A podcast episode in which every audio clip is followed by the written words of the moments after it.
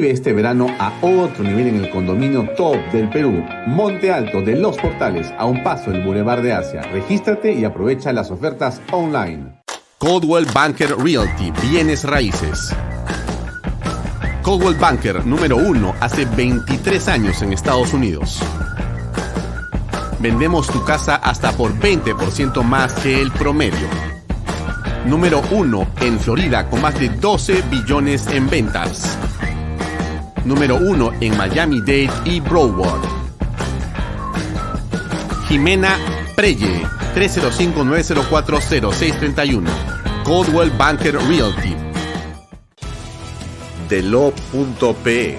Somos especialistas en transporte de carga regular, transporte de concentrado de mineral. También transportamos material y residuos peligrosos y diseño y construcción. Ubícanos a través de nuestra web de lo.pe. ¿Qué tal amigos? Muy buenas tardes. Son las 6 y 32. Gracias por estar con nosotros. Mi nombre es Alfonso Bahía Herrera y esta es una nueva edición de Bahía Talks por Canal B, el canal del Bicentenario. Gracias por acompañarnos. Estaremos con usted hasta las 8 de la noche. Pueden vernos a través de las redes sociales de Alfonso Baella Herrera, las de Canal B y salimos en simultáneo a través de expreso.com.p, expreso.tv, sus redes sociales también. Hoy tenemos eh, un programa muy interesante. Déjenme compartir, eh, esta es la información de nuestra invitada, la eh, doctora Juliana Caxia. Juliana Caxia es una especialista, una especialista eh, muy importante, es directora de origen.org.pe, origen.org.pe, es autora del libro Educación en Serio y coautora del libro La ideología de género y sus efectos es una especialista en el tema educativo, es una profesional con eh, una alta capacidad y capacitación y, formación profesional. Vamos a conversar con ella en torno a lo que está ocurriendo con la educación. ¿Por qué se habla de reforma, de contrarreforma?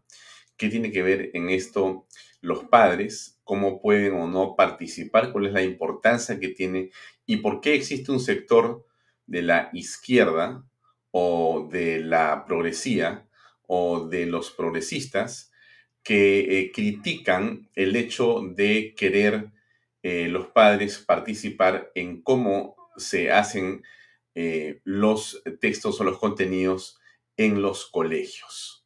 Fíjense usted, ¿ah?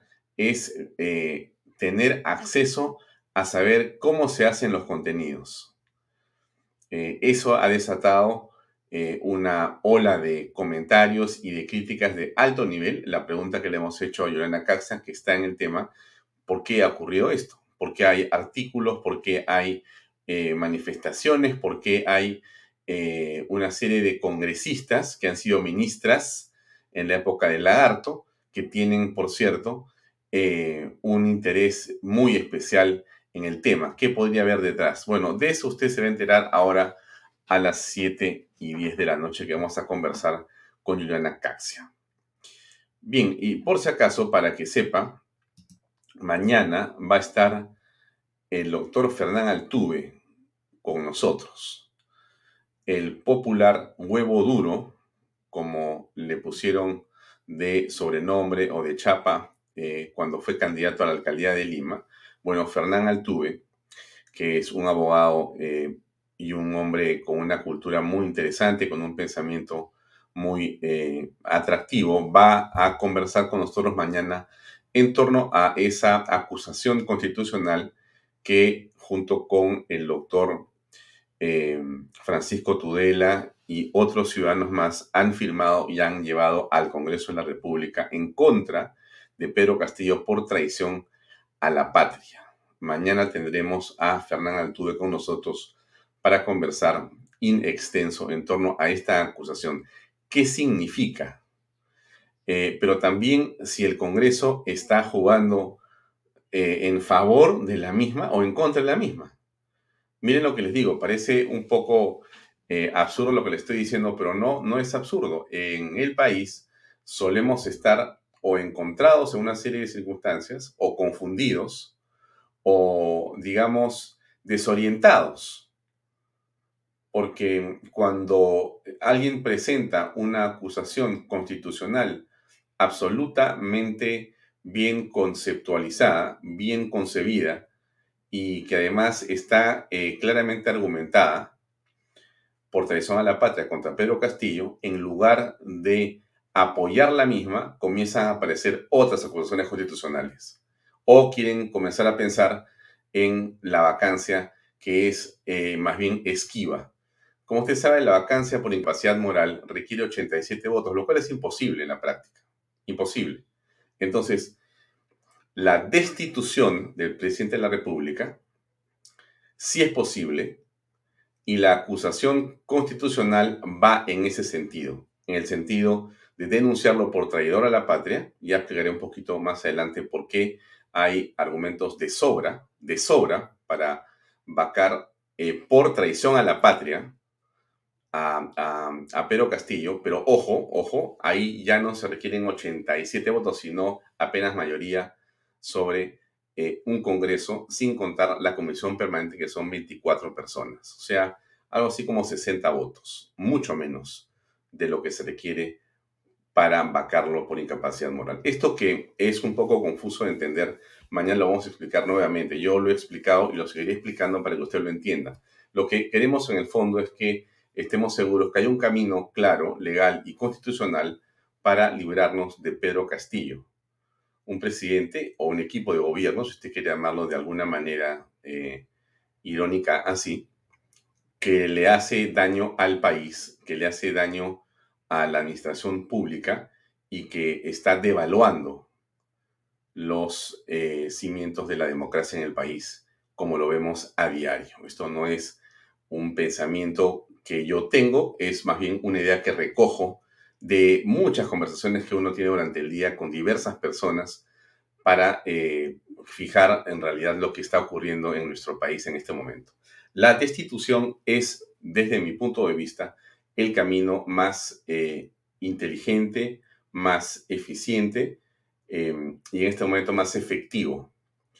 Pensar en una vacancia por incapacidad moral es bastante complejo desde mi punto de vista. Vamos a ver qué os ocurre en los siguientes días. Bien, comenzamos con una buena noticia el día de hoy. Vamos a ver varias cosas hoy. Vamos a ver a Valer, vamos a ver, en fin, hay varios temas que han ocurrido durante el día. Usted se imaginará, ha visto algo de noticias, si no, yo se las voy a contar para que vea qué fue lo que pasó. Antes que eh, no me olvido de esto que siempre le pongo al principio del programa y que quiero que no se olvide.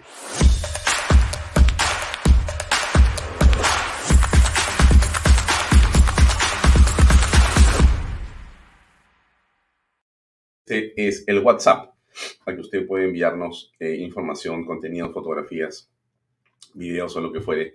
Y nosotros veremos aquí si podemos o no compartirlo con los demás em, en Vaya Talks.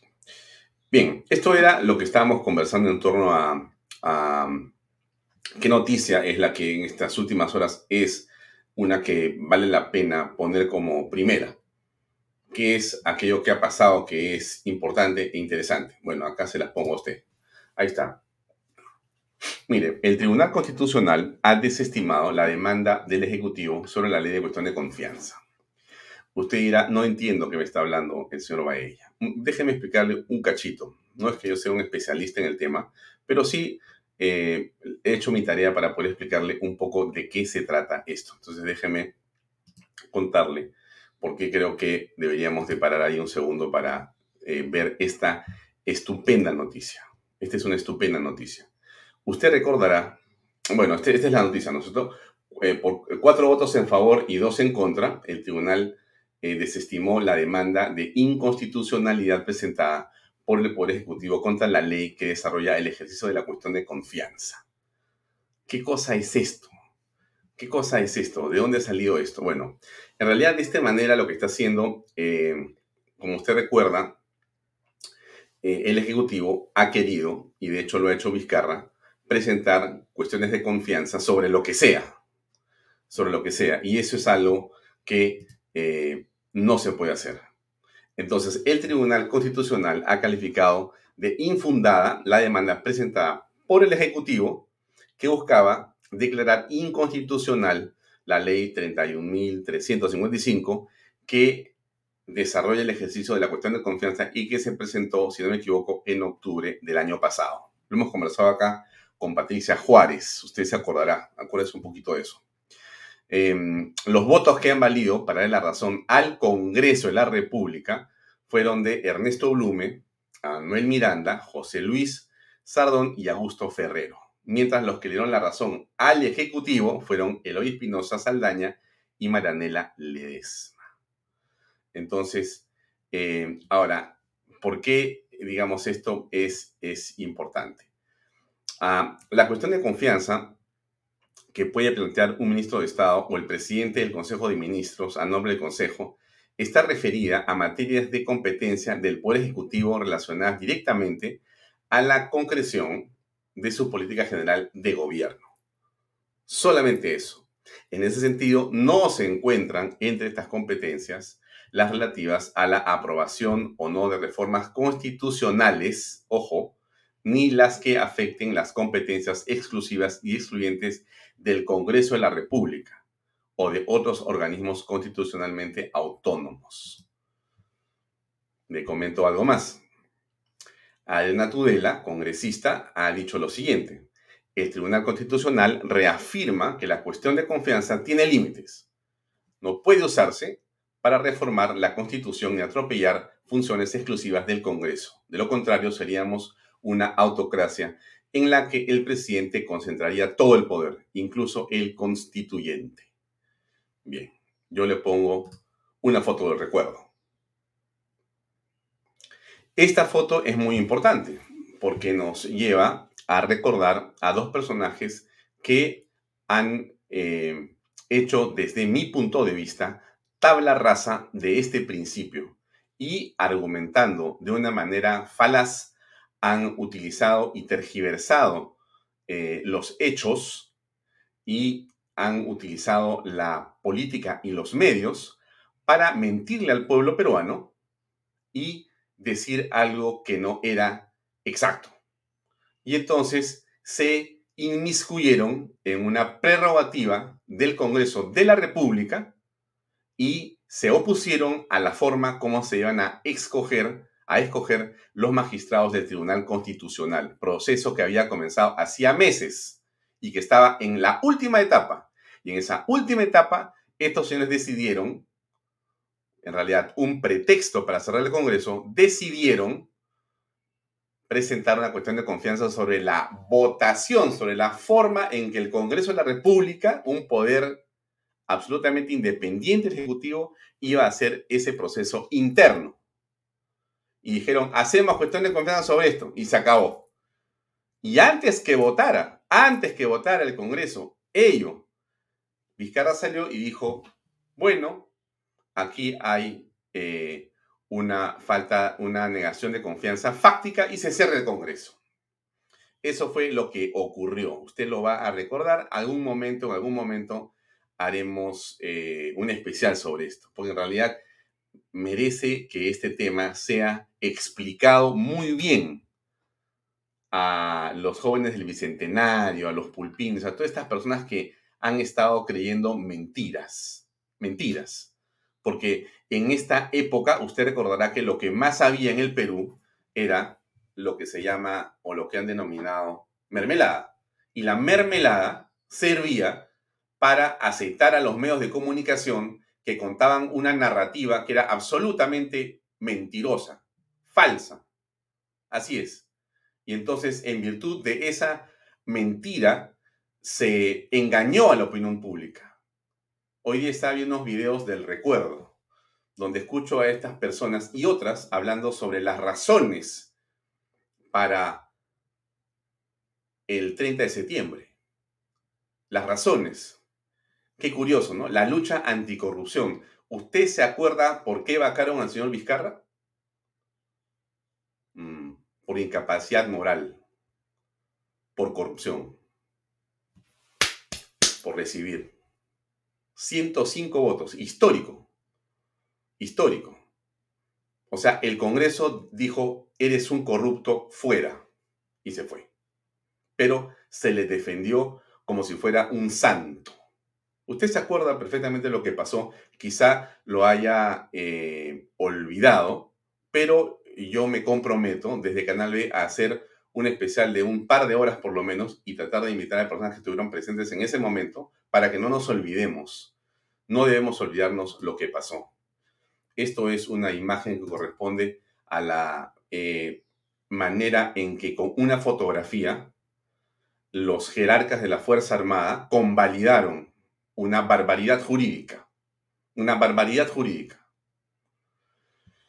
Y, como usted sabe, eh, en los hechos, la policía tomó los alrededores del Congreso de la República, ¿no es cierto? Y se encargó de evitar que los congresistas fueran al Palacio Legislativo. En un acto absolutamente ilegal e inconstitucional. Pero los medios de comunicación aplaudieron, se pusieron de perfil y se burlaron inclusive de los congresistas. Ahí está el congresista tratando de entrar, no puede entrar. ¿no? Y esa imagen, ¿no? De desolación era la que transmitían. Y la gente que estaba a los alrededores, enviada, imaginemos por quién, para burlarse de los que querían entrar a trabajar. Eso fue lo que pasó en la historia reciente. Esa es una imagen triste. A un congresista de la tercera edad se le ataca, se le veja públicamente, se le agrede públicamente. ¿Alguien protestó? Nadie protestó. Nadie protestó. Esto fue más bien convertido en memes para burlarse. Para burlarse el Congreso de la República. ¿Y por qué se cerró el Congreso? ¿Cuál fue la razón fundamental? O sea, el pretexto ese que le he dado yo. ¿La razón cuál era? Que no le gustaba, que tuviera mayoría. O sea, fíjese cómo esa. Yo escuchaba hace eh, unas horas, y lo hemos dicho aquí, esa es otra noticia que voy a comentar a continuación. Yo, yo eh, escuchaba hace unas horas, y lo comenté aquí en el programa de ayer, que si tú piensas de cierta manera, no tienes derecho. No tienes derecho. O sea, si tú eres, mira, conservador, si tú eres alguien que piensa o crees en la familia, porque hay que defenderla, si tú tienes algún pensamiento religioso, si tú eres fujimorista o eres aprista, o dices que eres de derecha, o si a ti se te ocurre, Dios no quiera, querer sacar al señor Pedro Castillo hasta hace 48 horas, de ahí a antes, porque ahora ya es, digamos, Vox Populi, que es lo que hay que hacer, ¿no? Pero hasta hace 48 horas, ¿qué cosa eran todos ellos? Una podredumbre, ¿no? Todos los que pensaban así o decían que eran así, eran una podredumbre. O sea, personas de segunda categoría, el segundo nivel. Yo no soy ni fujimorista ni aprista, podría serlo. Tengo todo el derecho. Pero lo que me parece que es una barbaridad es que tú a las personas por como piensan, las separes. Les des un nivel diferente. Las excluyas. Los grandes eh, discursos de la inclusión que tienen todos estos caviares desaparece cuando aparece una persona que piensa como ellos no. A ese sí se hay que excluirlo. A ese sí hay que excluirlo. Así estamos en el país. Es complejo y a veces es difícil de entender, pero es bueno que usted entienda estas cosas, porque es importante eh, que las personas estén enteradas de estas cosas que han ocurrido en, en nuestro país. Eh, déjenme avanzar en el programa. Aquí está, eh, digamos, lo ocurrido con el señor Valer. El señor Valer ha sido denunciado por su hija de una manera y por su esposa, que en paz, en paz descanse, de una manera bastante clara. Él había ha dicho un montón de cosas que no han convencido a nadie. Él ha salido a tratar de cambiar la imagen. Yo no sé si a esta hora todavía sigue siendo Valer eh, PCM, de repente ya no es. Pero esa ficha que estoy poniendo en la pantalla es la ficha que corresponde al parte policial de la comisaría de San Borja, donde las palabras que se utilizan ahí son absolutamente claras. bofetadas, puñetes, patadas en el rostro y diferentes partes del cuerpo, jalones en los cabellos, etcétera, que la agraviada señala que ha recibido.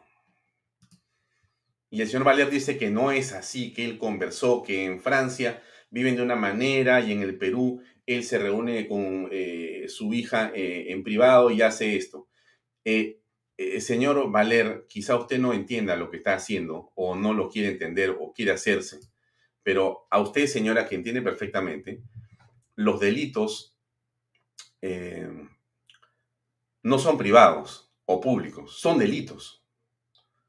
Usted no le puede pegar a una, a una mujer, usted no le puede pegar a una niña, no le, puede, no le puede hacer eso. No puede hacerlo.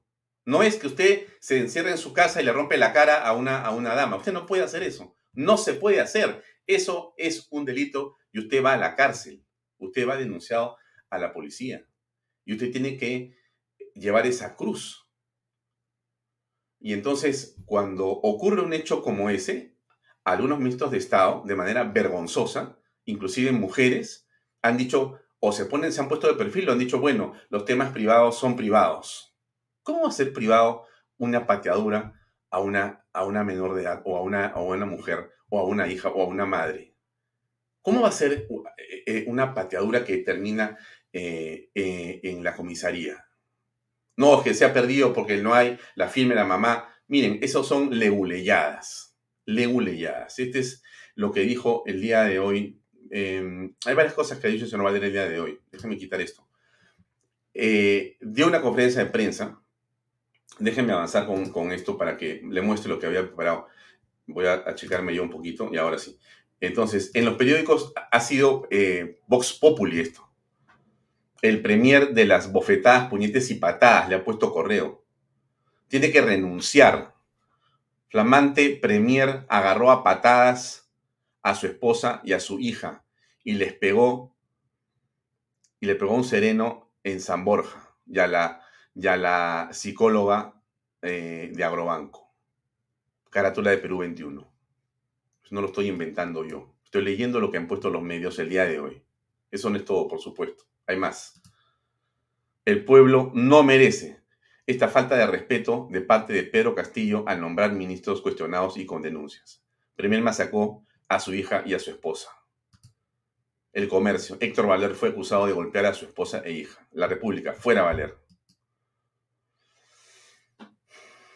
Comunicado del Opus Dei. En las preguntas, ante las preguntas de algunos medios de comunicación y diversas personas a la Oficina de Comunicación. Queremos informar que el señor Héctor Valer Pinto, actual premier, no es ni ha sido miembro del Opus Dei. El Opus Dei es una institución de la Iglesia Católica que promueve el encuentro con Dios con los diversos ámbitos de la vida ordinaria en un clima de pluralidad y de respeto a las libres decisiones de las personas. Lima 3 de febrero del 2022. Tiene que aclarar el Opus Dei porque ya había estado diciendo Valer que él era el Opus Dei y hoy se presenta en una conferencia de prensa mostrando la fotografía y que se manda saludos y una serie de comentarios sobre la hija en cuestión. Inconcebible que los ministros se queden callados, como inconcebible que las personas eh, de izquierda que se rajan las vestiduras cuando pasa cualquier cosa con una mujer, cualquier mínima cosa con una mujer, un, una fotografía, un tweet, una coma, una signo de admiración contra alguien del aprismo, del fujimorismo, en contra de alguien de la izquierda o de los caviares, aparecen, pero prácticamente pueden mandarte a la Fiscalía de la Nación para que te metan preso por eso. Pero cuando una persona agarra patadas y hace un daño como el que estamos conociendo, no dicen nada. Se quedan callados, en silencio en silencio. Pero más, porque esto que estamos apreciando, amigos, no es bajo ninguna circunstancia, y eso es lo que quiero dejar esta noche como idea antes de la entrevista con Jonathan Carza. Esto que estamos apreciando ahora, en modo alguno, es eh, un error del presidente Pedro Castillo. No nos equivoquemos, no se equivoque usted en el análisis. Esto es algo manifiesto, es adrede, es intencional, es voluntario. El presidente Castillo y las huestes que lo acompañan han puesto a valer porque es funcional, porque les sirve para su propósito de ridiculizar a la política, de ridiculizar la institución de la presidencia del Consejo de Ministros, que tiene una importancia fundamental en un país. Y con valer los valores, los principios, la corrección, la rectitud, se va por los suelos. Es una burla, es un guiñapo. Se mueren de risa por lo que están haciendo. Y uno se indigna, pero no pasa nada. La Fiscalía la Nación en silencio. Una serie de instituciones en silencio. Y Valer utiliza eh, esto para tener, por supuesto, una enorme popularidad y decir lo que ha dicho a continuación. Escucha. El voto de confianza, nosotros cumpliremos lo que dice el Congreso de la República. Nos iremos, se reestructurará el gabinete y habrán perdido desde luego lo que buscan los otros congresistas, la primera bala de plata del Congreso, para luego el señor presidente de la República utilizar la bala de oro, que es la disolución del Congreso de la República, porque puede interponer una nueva moción de confianza. En consecuencia, estaríamos hablando, ¿no es cierto?, de una situación muy grave para el país. Y eso es lo que no queremos. O sea, eh, o aceptas a valer o cerramos el Congreso. Y te lo digo en tu cara, o sea, para que no tengas dudas, o sea, no te, no te confundas, o sea, te dicen, por si acaso, eh, la posición del gobierno es clarísima. Valer es nuestro mejor hombre. Y ahí va. Con todos sus problemas, que según él son todos mentiras. Todo lo que ha pasado, todo lo que está en los medios y todo lo que está en los partes policiales es mentira. Es mentira. Y por lo tanto, em, él tiene que continuar. Y él va a ir al Congreso de la República a pedir el voto de confianza. Y si no se lo dan, pues mala suerte. Él se va a su casa, se nombrará a otro gabinete, seguramente pondrán a Bellido otra vez o a Bermejo, ¿por qué no?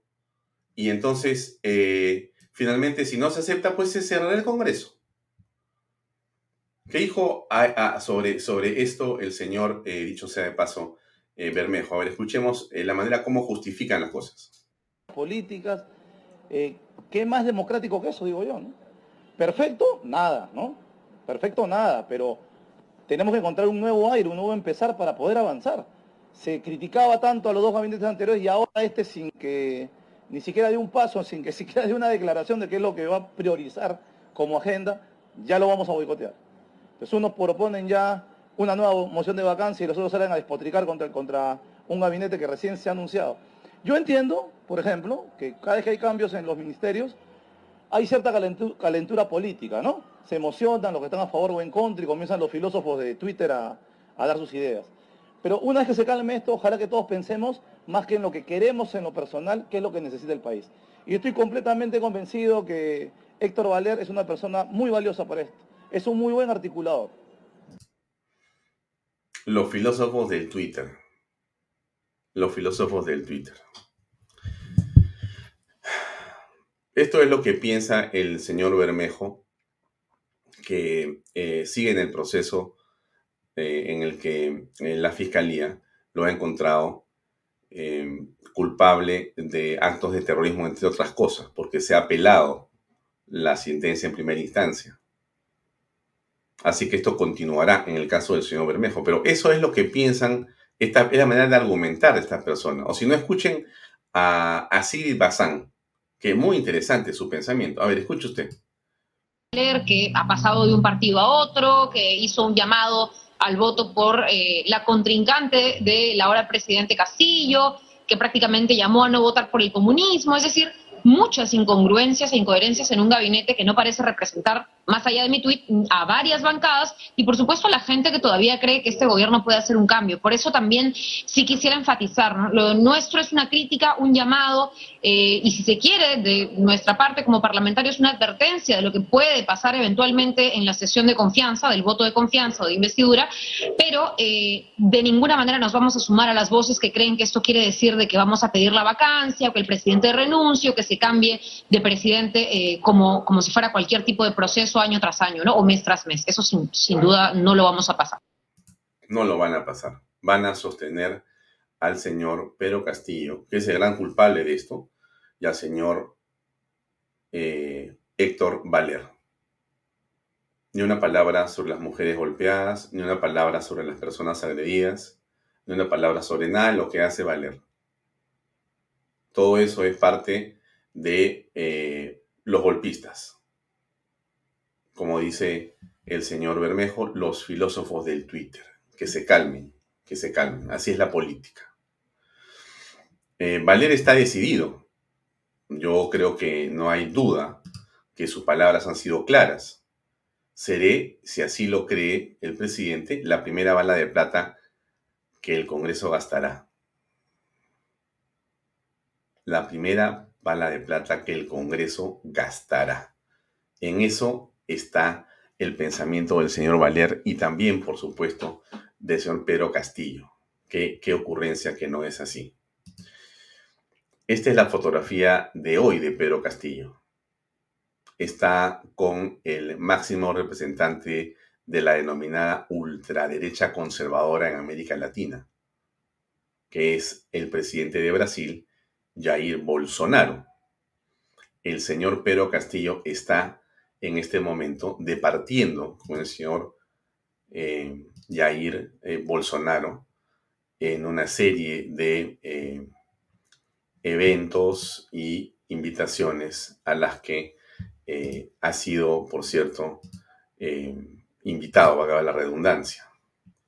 Déjenme colocar unos segundos simplemente lo que es la sesión de fotos que ha tenido hoy día con el presidente. No entiendo yo, disculpen que no entienda por qué la señora esposa del presidente Pedro Castillo siempre aparece con un bolso eh, que tiene de, esa manera como que estuviera llevando algo.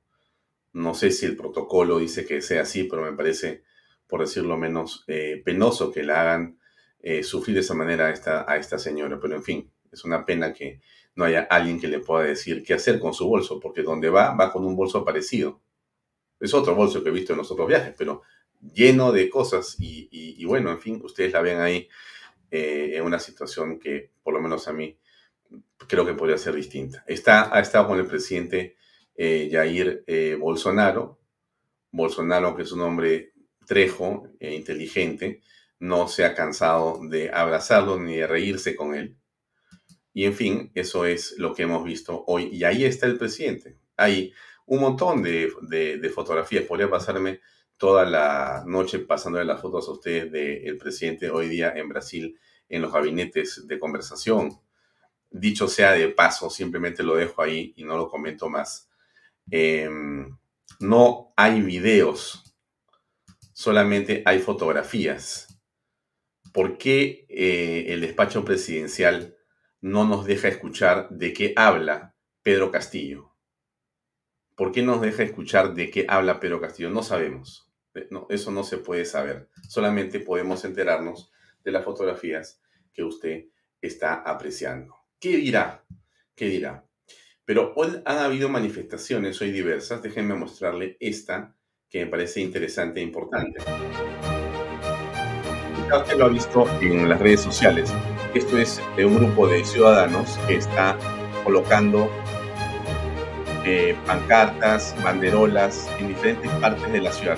En San Isidro, yo los he visto eh, en dos partes de San Isidro y es una manera de protestar, una manera de ser activista. Seguramente usted ha visto esto por alguna red social o lo ha recibido por eh, WhatsApp. Bueno, ahí está. La gente se está manifestando. La gente que siempre se ha manifestado lo continúa haciendo.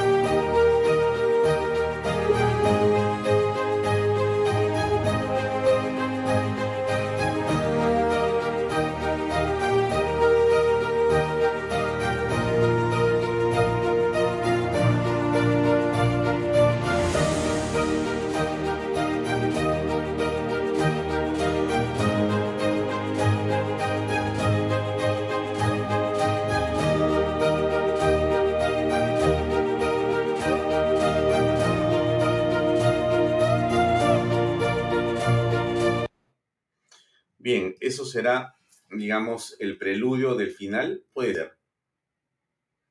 Ahora, eh, una buena parte de la izquierda, que de repente ha despertado porque se había golpeado la cabeza en estos días y ha dicho, bueno, sí, estamos durmiendo, nos hemos despertado y acabamos de darnos cuenta lo malo que es Pedro Castillo. Y ahora sí, hay que sacar las zapatillas y comenzar a movilizarnos. No voy a repetirlo, pero usted sabe perfectamente quiénes han estado y hemos estado desde hace por lo menos unos 8 o 10 meses diciendo que esto iba a ocurrir, esto de malo iba a ocurrir. ¿Y qué nos han dicho? A ver, pues, ¿dónde están los golpistas? ¿Dónde están los fujimoristas? ¿Dónde están los apristas? ¿Dónde están los que eh, excluyen y los que no quieren ver a un hombre con sombrero. La derecha, bruta y achorada.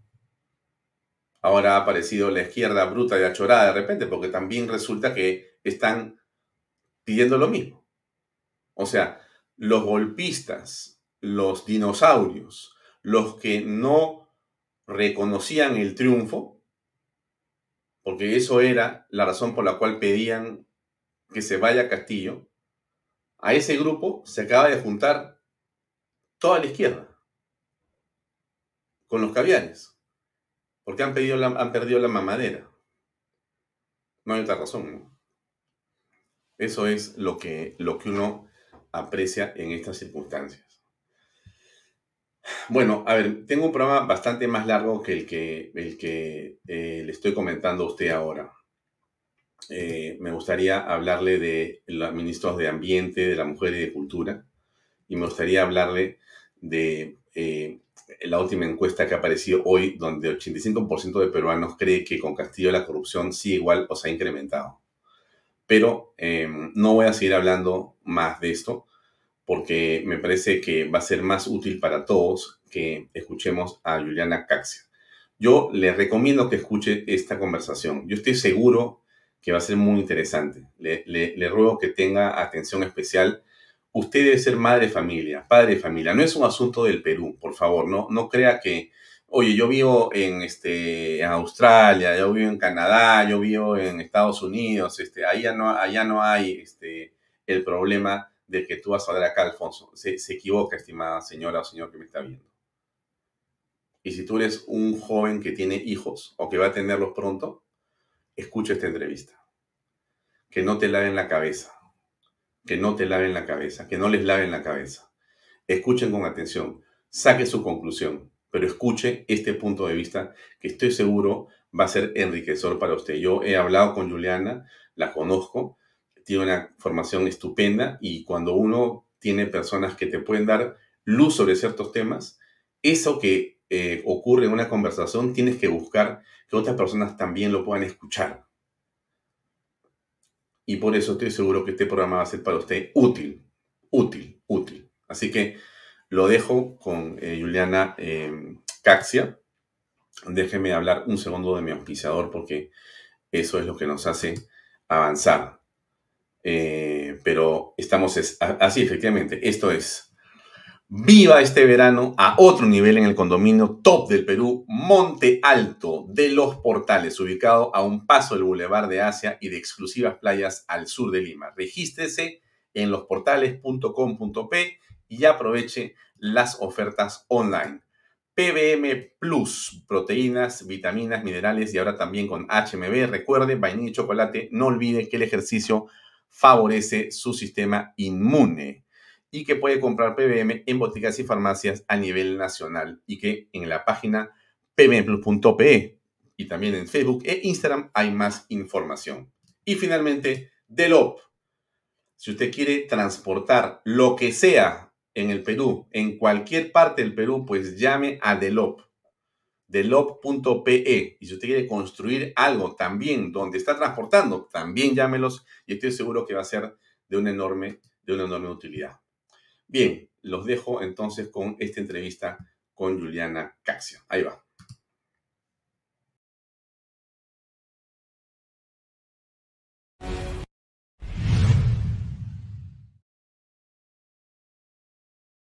Juliana, buenas noches.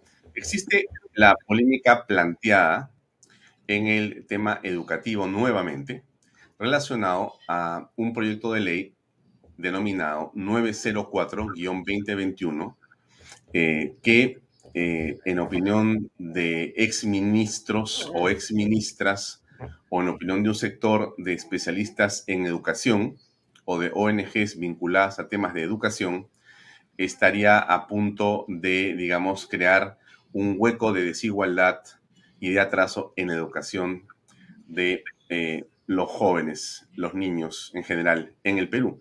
¿Tú podrías explicarnos para comenzar esta conversación, bueno, cuál es el marco de ese famoso proyecto 904 y por qué es tan peligroso para el país? Bueno, primero gracias, Alfonso, por la invitación. Paso a responder. No, no, no entiendo la verdad, me sorprende que haya habido esta reacción tan más, tan, no sé, acalorada a este proyecto de ley que en ninguno de sus artículos menciona ni el enfoque de género ni la educación sexual integral, es lo que estos grupos o personas que tú has mencionado temen que peligra.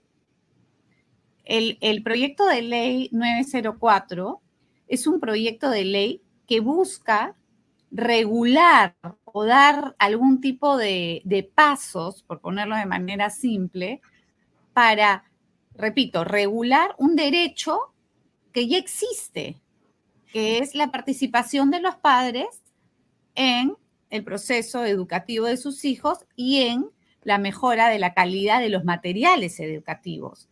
Bajo ninguna circunstancia se ha dicho que se, solamente es para el enfoque género o la ESI. Eso lo han interpretado ellos porque de alguna manera, que es algo que a mí también me llama la, la atención y me cuestiona, no quieren que los padres de familia veamos contenidos relacionados al enfoque género y a la ESI y quieren parar como sea eso y se olvidan que dentro del em, eh, grupo de materias que, aprenden nuestros hijos en el colegio, también existe, eh, perdón, historia, cívica, ¿no? un montón de, de cursos que también los padres podrían ver los textos y que no sería la primera vez que se encuentran errores, hasta en operaciones matemáticas o algún tipo de eh, texto o enfoque histórico. Entonces, creo que lo que está pasando es que de alguna manera las ONGs y exministras que hoy son directores o directoras, depende de exministros que hayan opinado, de ONGs que trabajan con el Minedu, porque ya ni siquiera sabría decirte si la palabra es para el Minedu, sino con el Minedu, y de ahí te puedo explicar por qué, ven de alguna manera amenazado su negocio. Porque yo no entiendo por qué dicen, y aparte son bien explícitos, si tú revisas los pronunciamientos, en decir que cualquier padre podría revisarlo, menos los del sector conservador. ¿Quiénes son los del sector conservador? Primero, para ellos los que se oponen a un enfoque de género. Y si lo ves en números, el 90% de la población peruana, más o menos, ¿no? Entonces, este, ellos no quieren ni explícitamente han dicho que los padres vinculados al sector conservador no deberían participar de la elaboración de los textos escolares porque pondrían sus prejuicios religiosos, su cucufatería y toda la vaina que ellos tienen en la cabeza que tienen miedo de que uno vea, ¿no? Antes de, seguir, dos temas. Primero, eh, ¿qué cosa es ser conservador desde tu punto de vista para tener, digamos, ese concepto claro para la gente que nos escucha? Yo no sé ellos qué se refieren con ser conservador. Lo ponen, es el término que ellos ponen y lo vinculan directamente con sectores de, de padres de familia que profesan alguna religión cristiana. Entonces, yo digo, claro, para ellos los conservadores son los que de alguna manera creen pues en Cristo. Pues. Entonces... O sea, que ellos para poder eh, luchar contra el argumento de que los padres puedan revisar eh, cómo están esos contenidos para sus hijos, ellos dicen, eh, no deben hacerlo porque la visión de esos padres es conservadora y es religiosa. Claro, exactamente. Ya. Y entonces en el Perú los conservadores y los religiosos no deberían revisar nada, en todo caso. En todo caso, no, no, tienen, ningún tipo de participación. Es una clase distinta de peruanos. Inferior. Inferior. Que, que, dentro de unos años hay que cobrarles por respirar nuestro oxígeno. Claro, o sea que si a ti te descubren un tweet o un comentario, un artículo que huela a conservadorismo o hables en favor del conservadorismo o tú digas que eres conservador o tengas un pensamiento religioso, debe ser excluido. Claro, y yo, yo entregar a mis hijos al Estado para que los eduquen ellos bajo los valores y, lo que ellos quieren, ¿no? Yo no puedo participar de la educación de mis hijos, más o menos los tengo que poner en bandeja, así, con una manzanita en la boca, para que eh, lo eduque el Estado y sus ONG, ¿no? Así, tal cual lo has escrito. Ya, me gustaría que escuchemos un minuto a la señora eh, Flor Pablo Medina. Es madre, profesora y ex ministra de Educación. Así lo tiene ella en su Twitter y es actual congresista de la República para el periodo 2021-2026, entiendo que por el partido morado, me imagino. Muy bien, entonces yo, ella ha dicho algo sobre esto y bastante, eh, digamos, con mucha intención. Escuchemos, por favor, para poder comentarlo, porque ella tiene una posición distinta. A ver. Opinar sobre los contenidos y sin la opinión de ellos, y no solo opinión, porque ahora también lo pueden hacer, sino que con la autorización de ellos, recién el Ministerio de Educación va a sacar los contenidos. Imagínense, es decir, el Ministerio de Educación va a tener que pasar por un veto, por un filtro. ¿De quiénes? De estos grupos. Y eso no es dable. ¿Por qué? Porque el Estado, el Ministerio de Educación lo que hace, recordarán ustedes que por este caso me trajeron a interpelar aquellos años y por eso estoy aquí en el Congreso para seguir defendiendo esa educación igualitaria. ¿Qué cosa quieren? ¿Qué cosa quieren que el Ministerio de Educación no haga una educación ciudadana, sino haga una educación con parámetros religiosos? Y esa no es la educación que merece nuestro país.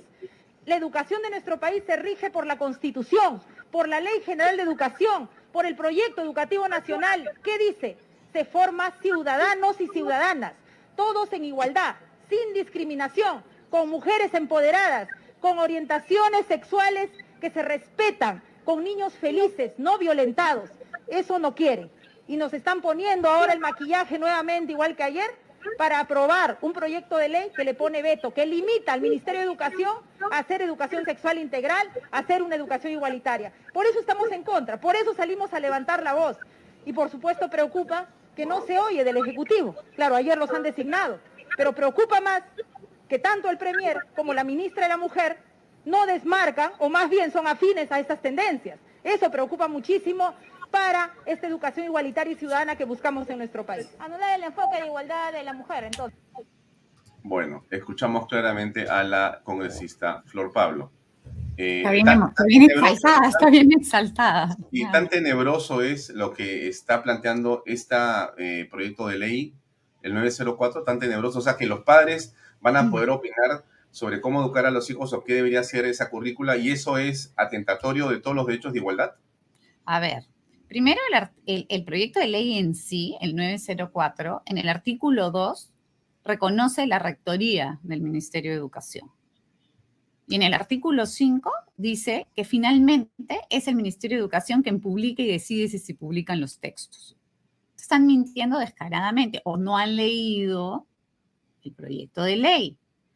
Y eso es lo que a mí me, me levanta las antenas porque lo que yo digo es, lo que ellos no quieren, porque si lees el proyecto de ley, saben de que pueden opinar 20 padres y si quieren con túnica, y al final el Ministerio de Educación toma la decisión final de publicar o no un texto.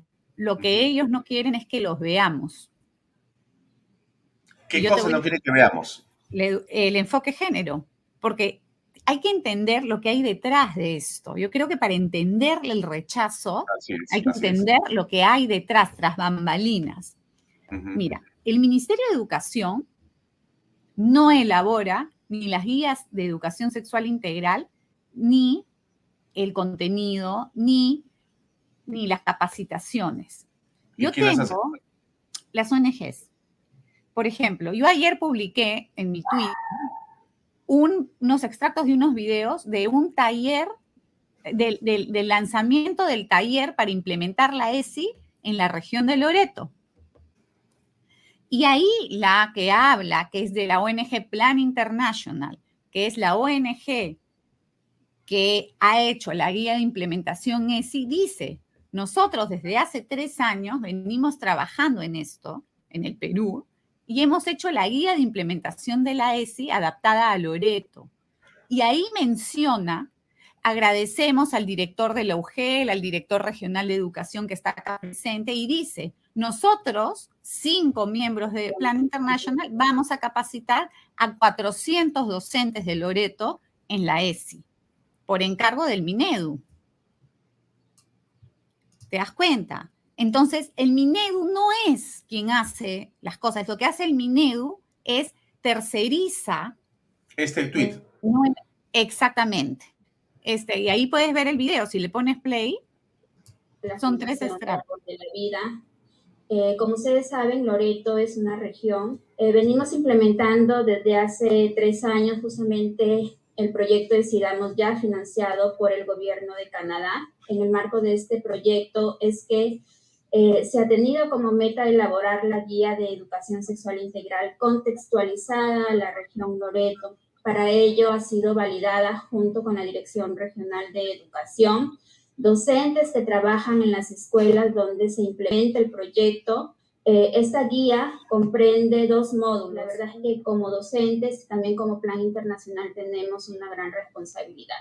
Espero que puedan disfrutar de las sesiones que se desarrollarán eh, algunas van a ser virtuales con docentes de las zonas urbanas que tienen acceso al Internet y otras van a ser presenciales con docentes de las zonas rurales. Es un gran esfuerzo, la verdad, que se viene eh, trabajando junto con las, los especialistas de la, de la Dirección Regional de Educación, de las UGELES también, así como del personal de plan internacional, que son solamente cinco personas, el equipo de educación sexual integral, así que para 400 docentes ustedes eh, entenderán que es una gran responsabilidad que tenemos, por lo cual no va a ser una tarea fácil, pero tampoco es una tarea imposible. Ante ello esperamos toda su comprensión, toda su apertura, su compromiso para culminar estas sesiones que se realizarán con mucho cariño y con mucha pasión. Eh, bienvenidas y bienvenidos a esta inauguración. Muchas gracias.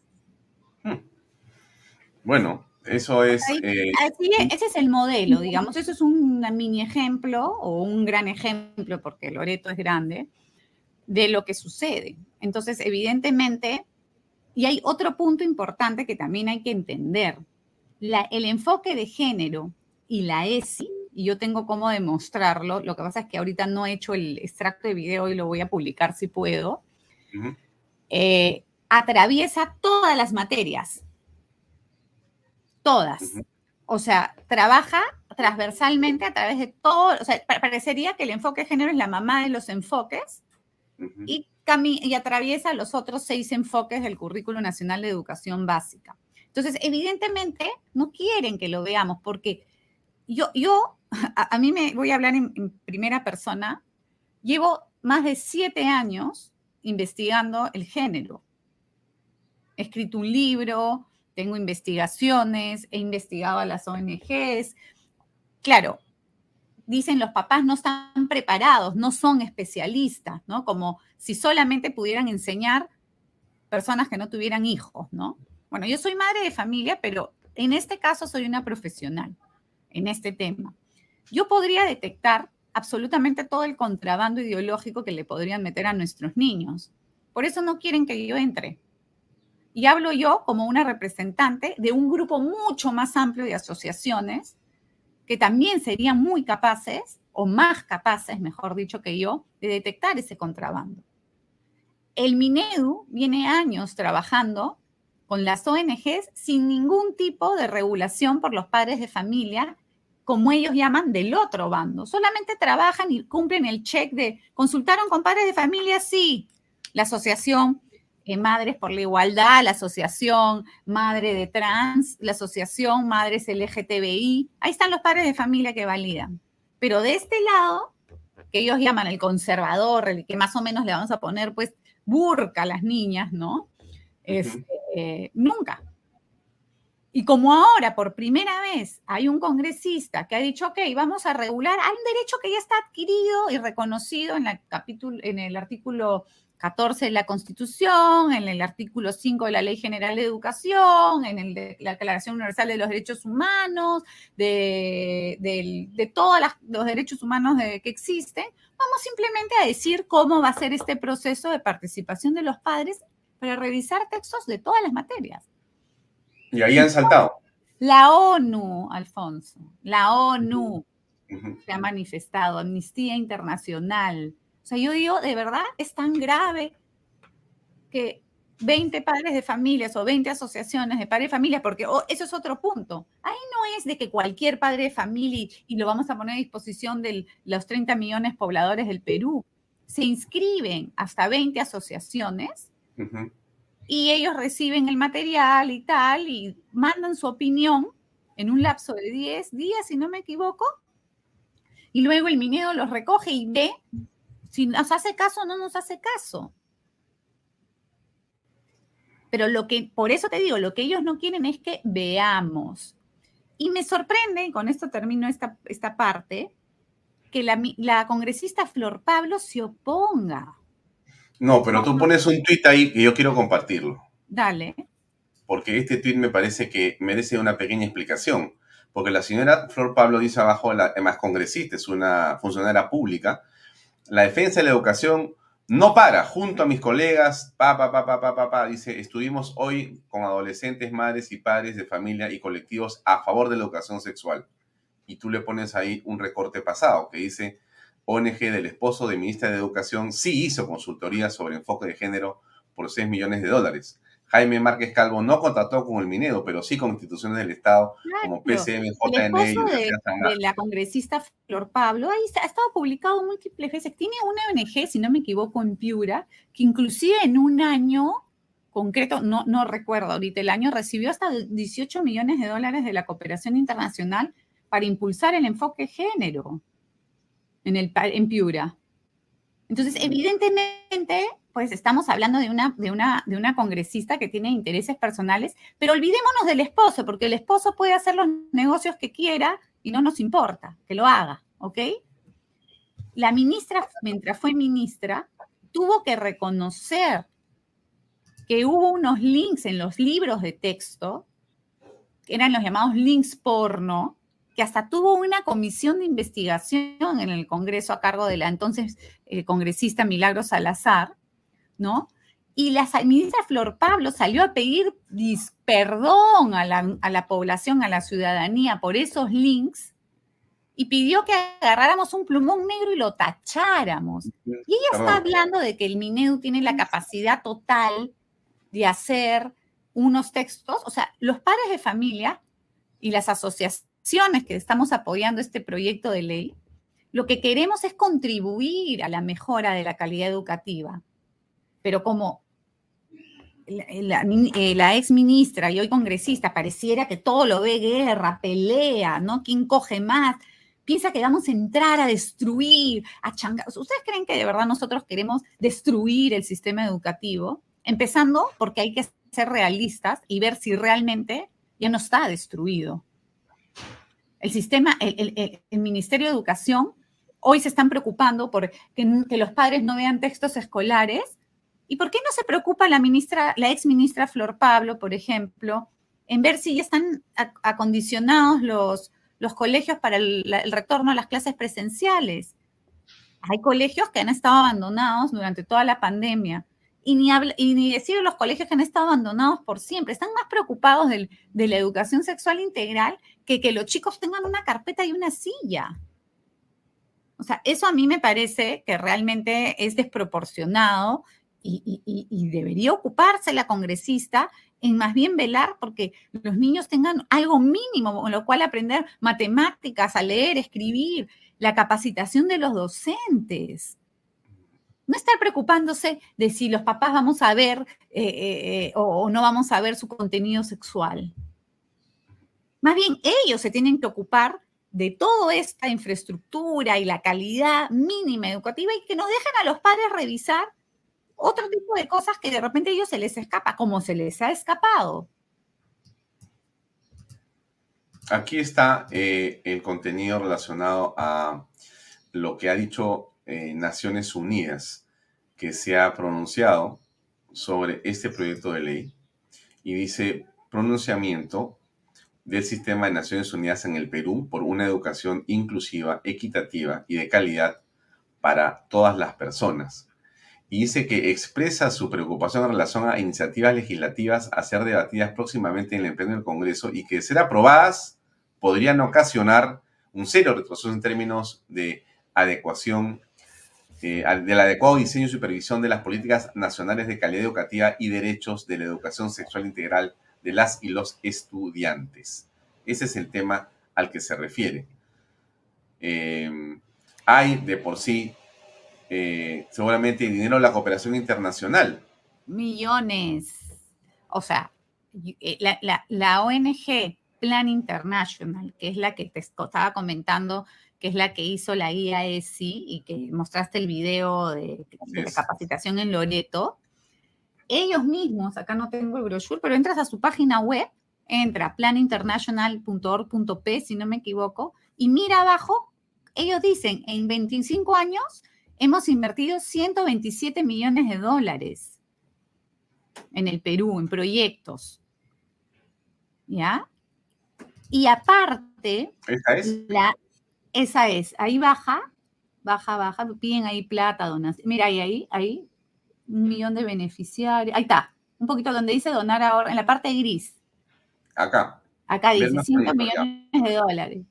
Ya, eso es cooperación internacional, en su mayor parte. Ojo que también hay empresas locales como Belcorp, Scotiabank, Interbank, que les da dinero, ¿no? Eso es algo que después en algún momento habrá que ver porque empresas peruanas apoyan ONGs que este, tienen este tipo de, enfoque totalmente, pues, este, no sé. Llevamos 27 años trabajando por el futuro de la niñez peruana y esto es, lo que hemos logrado. 127 millones de dólares invertidos.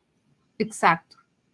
Y ellos llevan 27 127 millones de dólares, 27 años, y oh, milagrosamente, qué raro, sigue creciendo el embarazo adolescente, la violencia, las niñas siguen en desigualdad en 27 años de trabajo. Pero bueno, el, en el año 2018, Alfonso, que es la última eh, actualización que tiene la página web de la APSI, que es la Asociación Peruana de Cooperación Internacional, sale que en el 2018, como te digo, que es el último año que se puede ver, presentaron el informe que en el 2017, o sea, el año anterior, Plan International recibió 35 millones de dólares solo en un año para implementar cinco proyectos por cinco años en el Perú.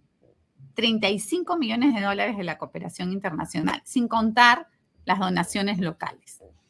Entonces, el dinero que mueven es... ¿Por qué ese es el último año que se puede ver del APSI? Porque el APSI actualiza con dos años de tarde, que eso es otro tema que debería ver el Congreso, porque siempre tiene dos años de, este, de tarde, y con la pandemia se atrasó uno o dos, no sé. Entonces, por lo menos la última vez que yo accedí, que fue en diciembre del año pasado, estaba actualizado hasta el 2018. No sé si habrán actualizado un año más, todavía no he entrado. Y quiero poner otro testimonio de otra persona que ha opinado sobre el tema y me llamó un poco la atención, pero quiero compartirlo con todos porque es un testimonio público. A ver. Sí. Y es que el Congreso acaba de disparar fuertemente contra la reforma educativa y, en este, y ahora tengo que decir que cualquier iniciativa de reforma constitucional que pase por este Congreso tiene una cuestión previa y es que el Congreso tiene que retroceder en este afán clientelar y inaceptable de llevar el país hacia un camino sin forma. Siempre es el tema educativo que está en la mente de varias personas, ¿no? Qué curioso. Ese, es el bocadito más gordito, pues, la educación. por qué? porque ahí, primero que ahí hay más plata que en ningún, creo, ministerio, ¿no? Y segundo, porque acuérdate que a través de la educación es que tú tomas el poder también ideológico, ¿no?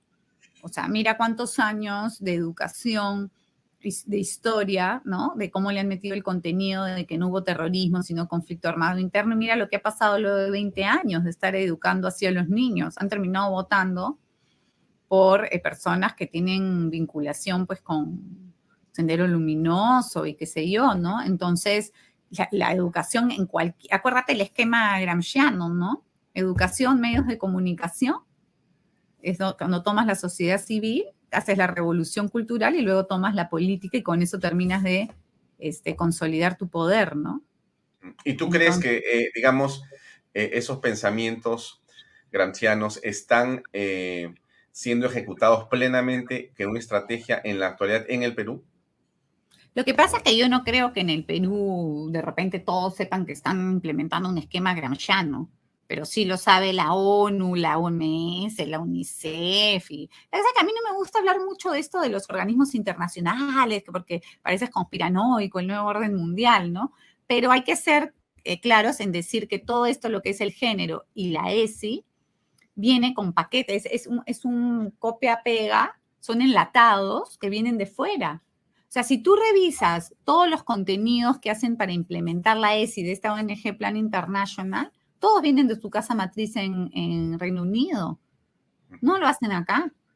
Y, luego lo que te he enseñado, de lo que has mostrado, mejor dicho, esto de, cómo hicieron esta, este taller ESI en Loreto, la, la, el MINEDU no entra ahí. Ya los materiales los hacen las ONGs que traen todo listo y simplemente hacen su versión así, un pimpeo para que parezca peruano y eso, ¿ah? porque tú puedes ver materiales de educación sexual, de empoderamiento, que, que en la carátula es niñas con burka, o con, no sé si se llama burka, este pañuelo que usa musulmán. En Perú, ¿dónde ves a alguien que use el pañuelo? ¿No? Entonces, el proyecto de ley 904 debería eh, de continuar hasta ser promulgado? Desde mi punto de vista, sí. Lo que pasa es que se les ha puesto los pelos de punta porque en la Comisión de Educación entró con 14 votos a favor, uno en contra y una abstención. Y, y, saben que la mayor parte de la bancada de Perú Libre en eso comulgamos, ¿no? No les gusta el enfoque género, no están de acuerdo, quieren, quieren otro tipo de, de enfoque y, muchos congresistas querrán respetar, la gran mayoría espero, un derecho reconocido de los padres. O sea, bajo ningún lado se está, o sea, si tú lees el, proyecto de ley, bajo ningún, en ningún lado habla de enfoque género, es, y ellos son los que han interpretado así. Entonces, si, si veamos ahora cómo, cómo reacciona el Congreso, ¿no? Y otra cosa que yo te quiero decir, a Alfonso, y a los que nos están viendo, escuchando, o sea, las yo no sé qué, tanto se asustan las ONGs. ¿Ustedes creen que con ese proyecto de ley o sin ese proyecto de ley vamos a dejar de, estar mirando lo que hacen?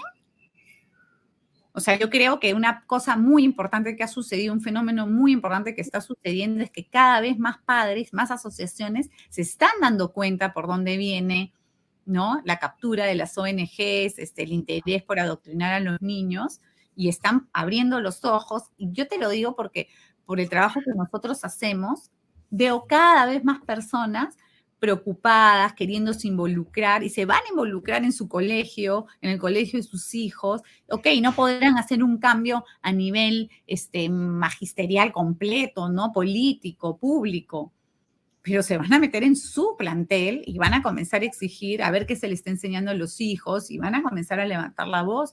Recuerda que el Perú es una, es, siempre ha sido una resistencia para este tipo de agendas. ¿Por qué? Todavía el aborto y, toda la agenda de género, ¿no?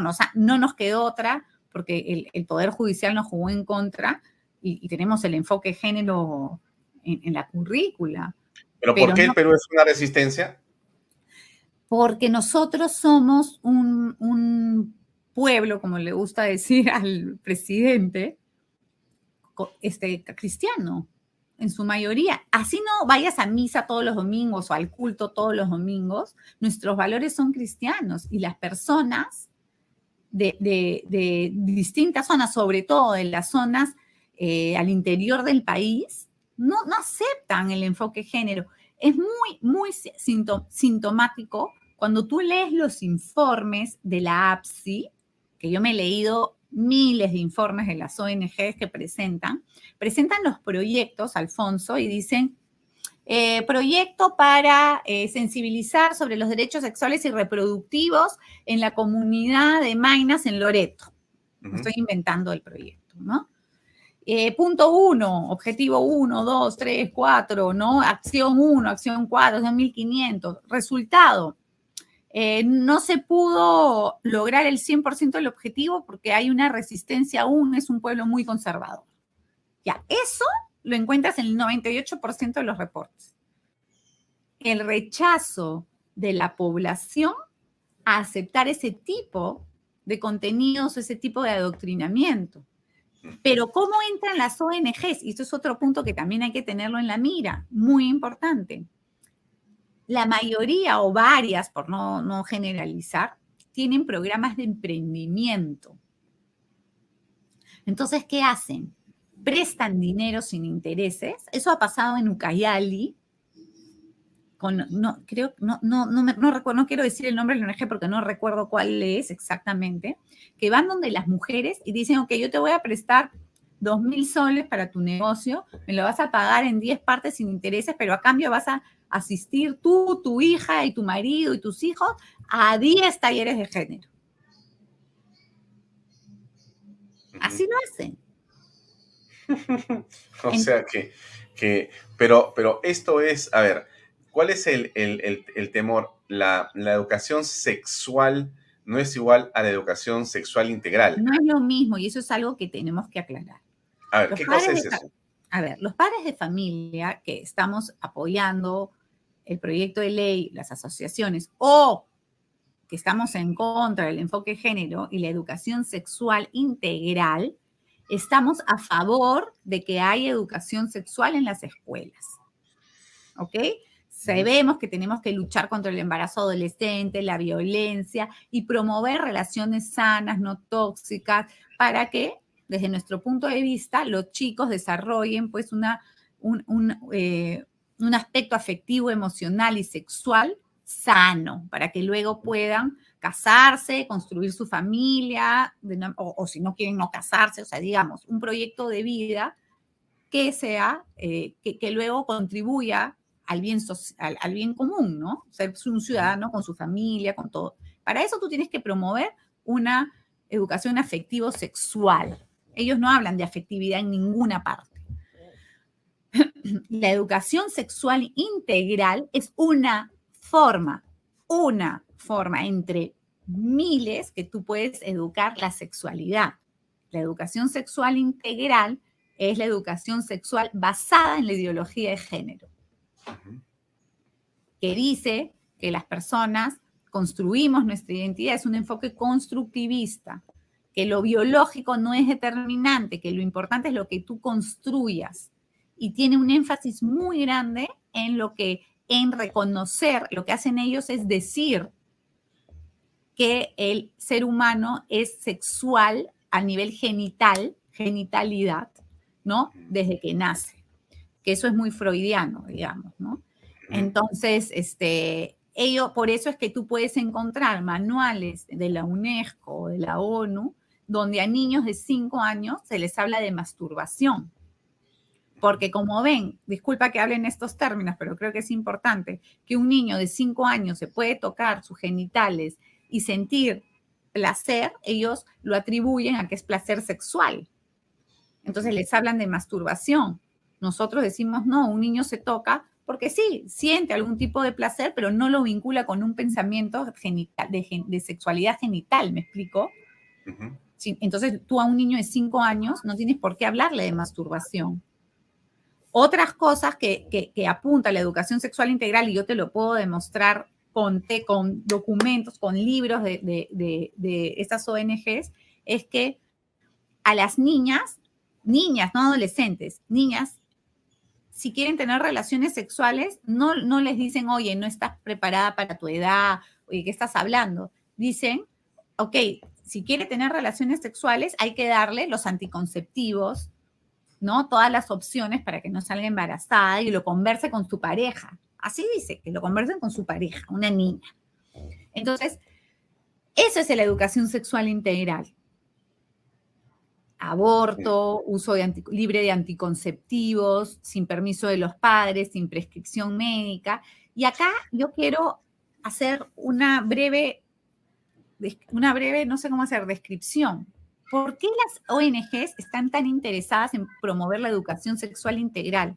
Porque la educación sexual integral promueve la iniciación prematura de las relaciones sexuales.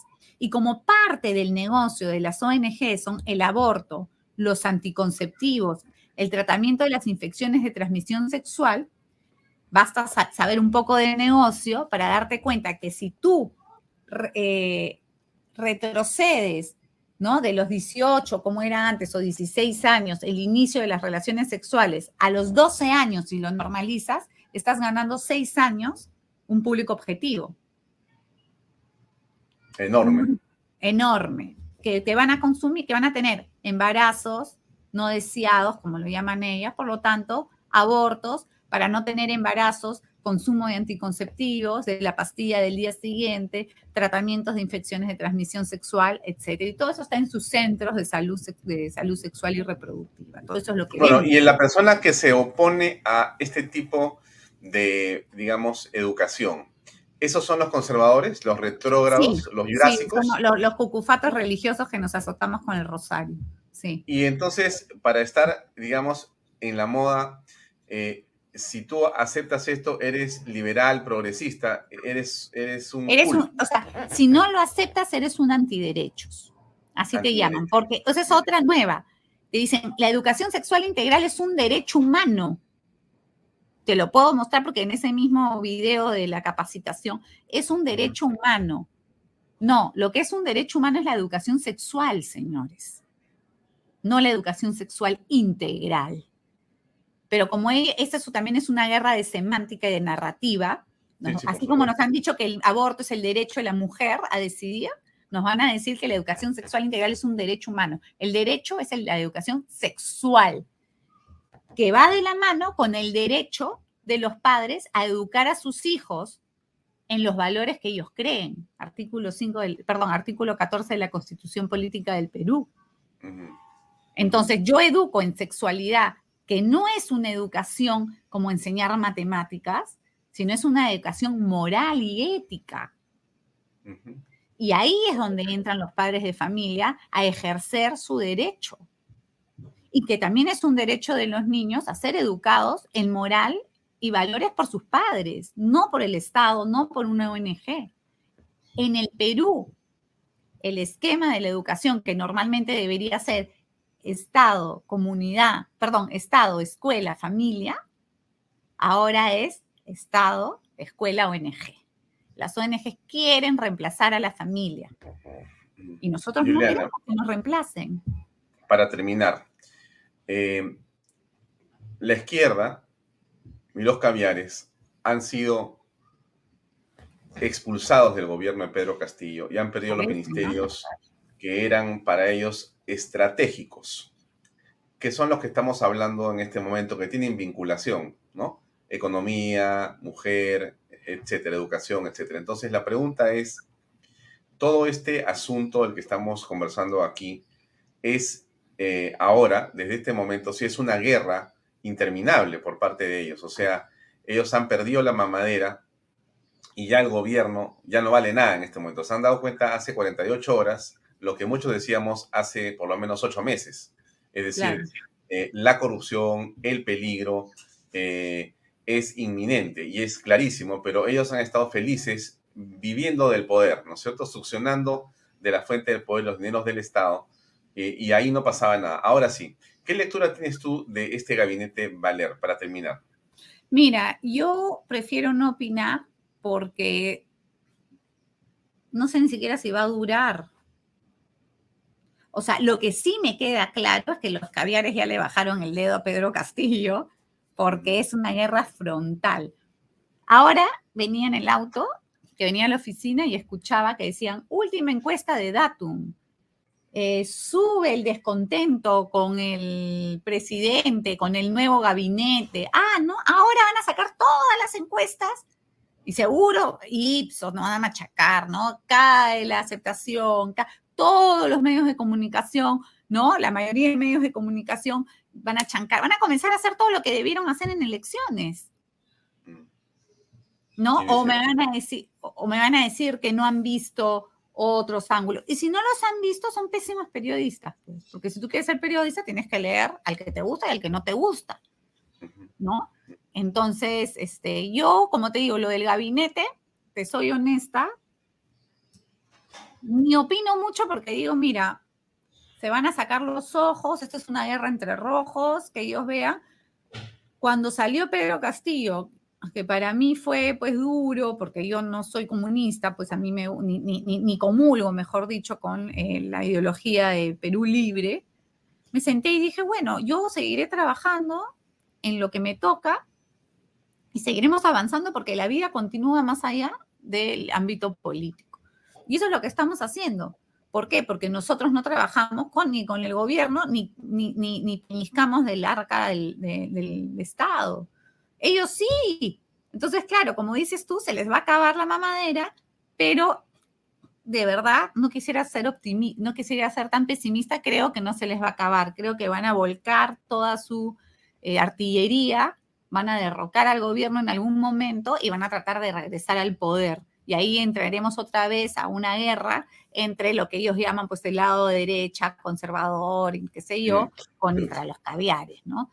ayer, solamente para terminar el último comentario, ¿no? Ayer escuchaba, o antes de ayer, a Flor Pablo, justamente una frase que, la tengo por ahí guardada, pero es insólita, ¿no? Porque ella decía, hay tanto profesional eh, competente, ¿por qué el presidente busca a estos impresentables prontuariados? Si en la izquierda tenemos a tanta gente capaz y con experiencia pública, no en la derecha conservadora, sino en la izquierda está la gente buena. Pero, pero Alfonso, ponte la mano en el pecho. Mm. Cuando la derecha conservadora, entre comillas, que no era ni tan derecha ni tan conservadora, tuvo el poder, ¿cuánto tiempo le duró en los últimos? Seis días. cinco días, sí, claro. Entonces, hay que ser realistas y, es lo que yo siempre digo, en mi opinión, o sea, la derecha peruana no existe como tal. Y si existe, somos átomos diseminados que no podemos articular para hacer un frente. El día que eso pase, el día que eso pase, no ellos no pasan ni un milímetro más. Mira, siendo, qué curioso lo que dices, porque siendo el Perú un país conservador, un país de profundas eh, convicciones religiosas muy arraigadas en la historia y en las familias por todas partes del país, y siendo un país de emprendedores, de familias emprendedoras, donde el emprendimiento y la economía está en la familia, o sea, la familia es la que empuja todo el núcleo económico. Siendo así, ¿qué hace la izquierda metida gobernando? Es increíble. Porque, porque tienen el poder político, pues.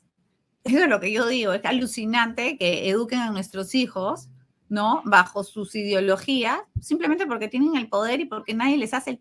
Y otra cosa, Alfonso, ellos tienen muchísimo dinero, sus ONGs manejan millones de dólares que no sabemos de dónde los saca. Tú haces una, trata de hacer una rifa para que te auspicien un evento de tu asociación, ni tu mamá te la compra. Mm. O sea, desde nuestro lado, y eso hay que hacer un mea culpa, nadie quiere compartir, nadie quiere unirse, y en el momento en que se unen, yo quiero para mí, no, yo, no, es que yo quiero dar la cara, yo quiero ser, no, tú no, tú sí, y nos canibalizamos en egos y somos iguales. Mm, somos iguales. La diferencia es que somos iguales, pero misios. ¿Te das cuenta? Ellos, ellos por lo menos tienen plata para sostener sus proyectos. Nosotros, la poco que tenemos, nos los terminamos pues arranchando tipo, tipo el bebé en, la historia de Salomón. Que lo corten a la mitad. Sí, sí, sí. Bueno, Juliana, te he quitado mucho tiempo, te agradezco mucho por, esta, esta, conversación y estamos en contacto en otro momento. Muchas gracias, por acompañarnos en Vaya Todos esta noche. Muy amable.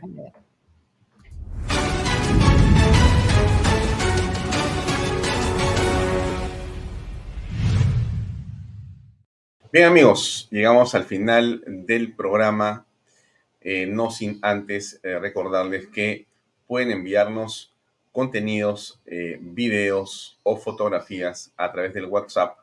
Aquí a Canal B, a Vaya Talks, les pongo nuestro video característico para que no se olviden del teléfono. Ahí va.